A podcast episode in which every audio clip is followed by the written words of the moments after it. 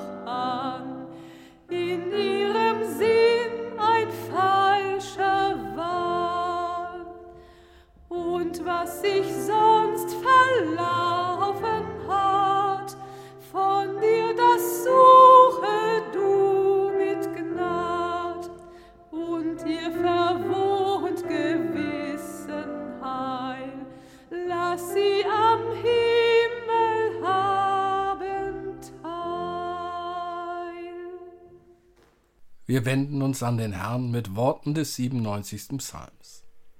Der Herr ist König, des freue sich das Erdreich und seien fröhlich die Inseln, so viel ihrer sind.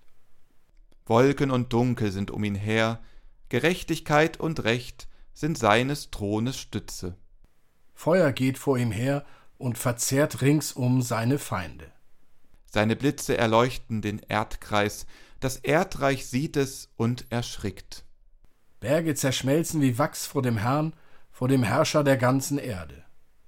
Die Himmel verkündigen seine Gerechtigkeit, und alle Völker sehen seine Herrlichkeit. Ihr Gerechten, freut euch des Herrn und danket ihm und preiset seinen heiligen Namen. Er sei dem Vater und dem Sohn und dem Heiligen Geist, wie es war im Anfang, jetzt und immer dar und von Ewigkeit zu Ewigkeit. Amen. Lasst uns beten. Gott, du hast uns die Augen aufgetan, dass wir dich sehen im Gesicht eines Menschen. Stärke uns, dass wir dir folgen auf den Wegen unseres Bruders Jesus im Heiligen Geist. Amen.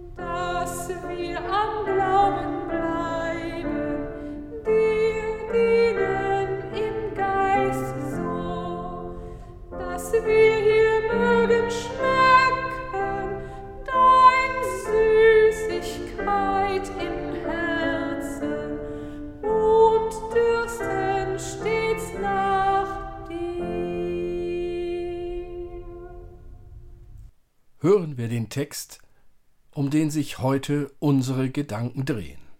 Er steht im zweiten Petrusbrief im ersten Kapitel. Denn wir sind nicht ausgeklügelten Fabeln gefolgt, als wir euch kundgetan haben die Kraft und das Kommen unseres Herrn Jesus Christus, sondern wir haben seine Herrlichkeit mit eigenen Augen gesehen.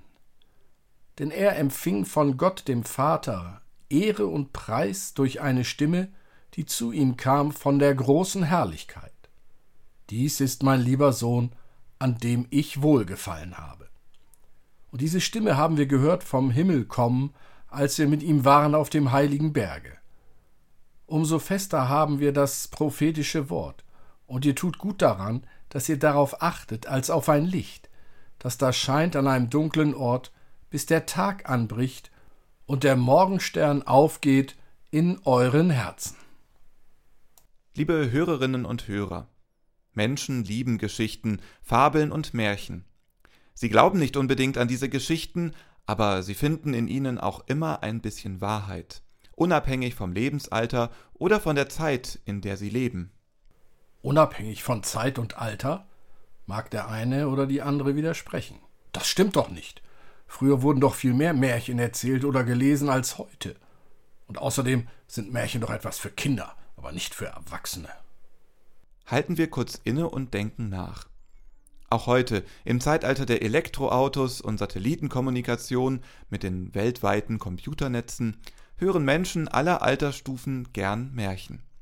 Es sind allerdings nicht mehr die Volksmärchen der Gebrüder Grimm oder von Hans Christian Andersen, sondern moderne Fabeln und Märchen. Die Geschichten um den jungen Zauberlehrling Harry Potter. Ein Märchen.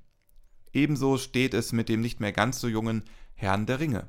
Ein Märchen oder die ganzen Geschichten rund um den Krieg der Sterne. Vergessen wir nicht die ganze Horde der Superhelden und nehmen wir noch dazu die Freizeit- und Märchenparks für die ganze Familie, ob in Verden, Soltau oder Paris, die so gut besucht werden. Märchenwelten von Drachenzähmen leicht gemacht bis Pepper Woods. Zudem gibt es da noch die unzähligen Fantasy-Computerspiele, alles moderne Märchen, in denen sogar Mitspielen möglich ist. Es wird deutlich, dass sich zwar die Figuren und die Schauplätze gewandelt haben, dass aber die Freude an Märchen heute ebenso vorhanden ist wie zu früheren Zeiten. Was hat das nun mit dem Predigtext zu tun? Der zweite Petrusbrief wehrt sich gegen den Vorwurf, dass auch die Geschichten von Jesus Märchen, Fabeln seien. Dieser Vorwurf wurde damals wie heute den Geschichten von Jesus gemacht. Sind die Berichte in den Evangelien etwa auch sagenhafte Überlieferungen? Könnte es nicht sein, dass der ganze christliche Glaube nichts weiter ist als das Fürwahrhalten von ausgeklügelten Fabeln, wie es in dem Brief gefragt wird? Eine Frage, die sich nicht so einfach vom Tisch wischen lässt. Denn Christus hat das Kommen des Reiches Gottes versprochen. Er ist doch der Messias, sagen wir Christen und Christinnen. Eine kleine Geschichte mag das Problem verdeutlichen. Folgendes erzählt einer aufgeregt einem Rabbi. Der Heiland, der Messias ist da. Der Rabbi geht zum Fenster, schaut hinaus, dreht sich um und sagt Wenn der Messias gekommen wäre, müsste die Welt anders aussehen. Es sind solche Zweifel, die von außen an die Christengemeinde kommen, aber auch Zweifel, die ihre Wurzel im Glauben selbst haben. Sicher haben viele von uns ihre Schwierigkeiten mit den unglaublichen Dingen, die von Jesus überliefert sind. Wasser in Wein verwandeln, Kranke durch ein Wort heilen, sogar Tote erwecken. Das ging den frühen Christen und Christinnen nicht anders. Je weiter die Zeit fortschritt, desto mehr verblasste die unmittelbare Erinnerung an den Menschen Jesus. Und auch die, die Jesus noch kannten, wurden weniger so wurden die Zweifel bei einigen immer größer. Gegen diese Zweifel und für einen gestärkten Glauben an Christus setzt sich ein unbekannter Mensch hin und schreibt einen Brief, der die Zweifelnden ermutigen soll. Es soll uns etwas in Erinnerung gerufen werden. Der Schreiber will deutlich machen, die Geschichten um Jesus sind keine ausgeklügelten Fabeln, schließlich hat es doch die vielen gegeben, die mit ihm zusammen waren.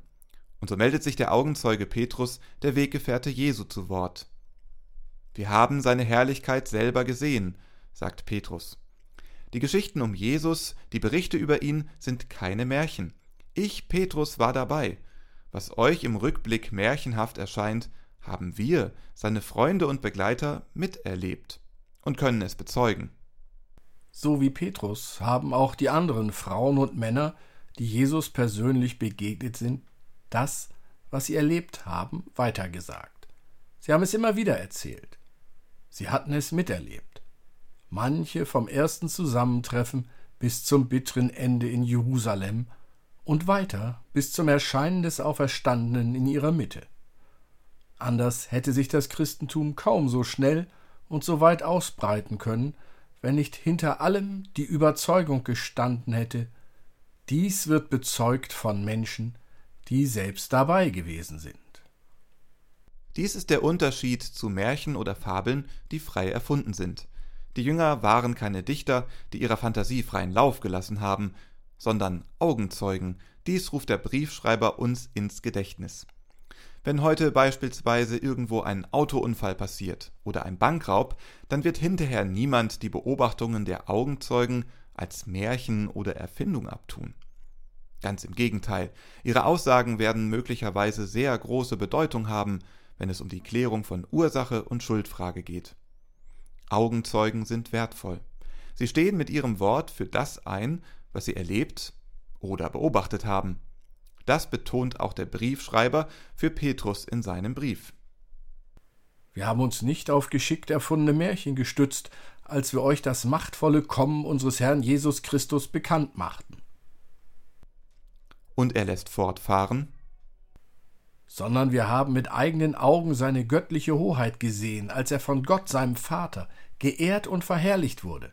Gott, der die höchste Macht hat, sagte zu ihm Dies ist mein Sohn, über den ich mich von Herzen freue, ihn habe ich erwählt.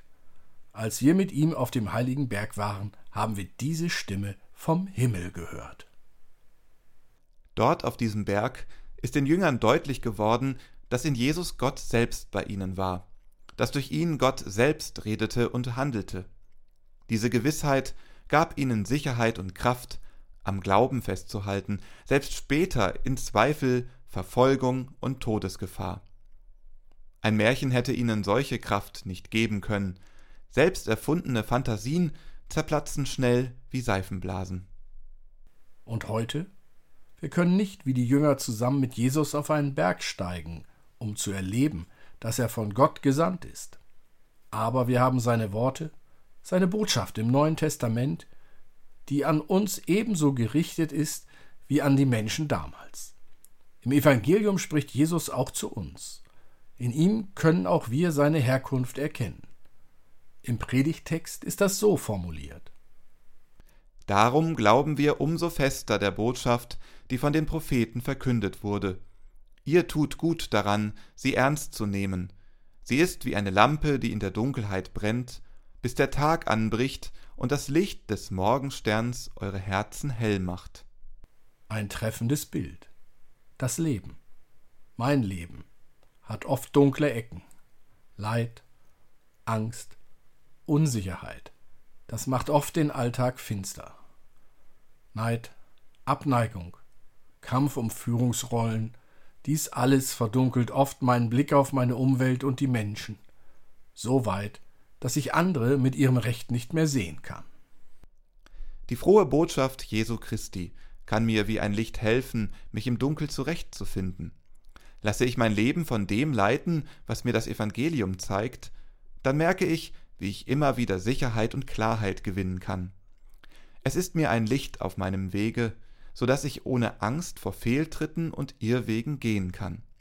Ein Licht, welches mir auch hilft, andere Menschen im rechten Licht und nicht durch eine Brille von Vorurteilen zu sehen. Ein solches Licht ist wirksamer als die zauberkräftige Wunderlampe aus Tausend und einer Nacht das Evangelium ist eben mehr als ein Märchen. Amen.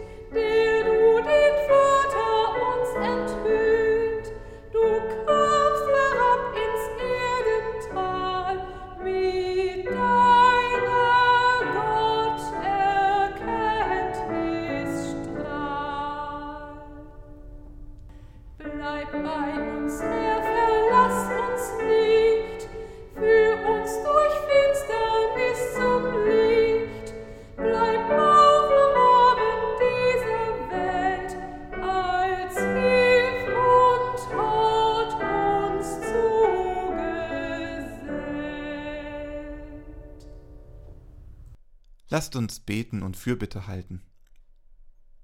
Gott, unsere Welt ist verwirrt, du willst ihr Heil, so führe sie ans Ziel.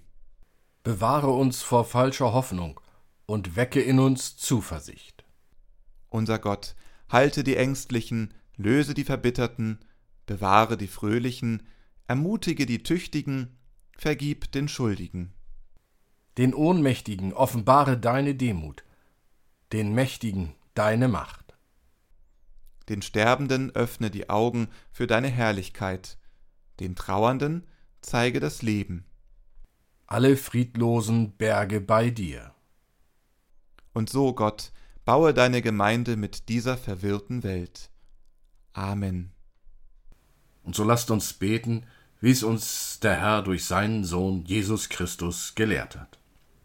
Vater unser im Himmel, geheiligt werde dein Name, dein Reich komme, dein Wille geschehe, wie im Himmel so auf Erden. Unser tägliches Brot gib uns heute und vergib uns unsere Schuld, wie auch wir vergeben unseren Schuldigern. Und führe uns nicht in Versuchung, sondern erlöse uns von dem Bösen. Denn dein ist das Reich und die Kraft und die Herrlichkeit in Ewigkeit. Amen. Mache dich auf und werde Licht, denn dein Licht kommt. Zünde ein Licht an, wo die Dunkelheit regiert. Mache dich auf im Glanz der Herrlichkeit Gottes. Der Herr segne und behüte dich, der Herr lasse sein Angesicht leuchten über dir und sei dir gnädig. Der Herr erhebe sein Angesicht auf dich und schenke dir Frieden. Amen.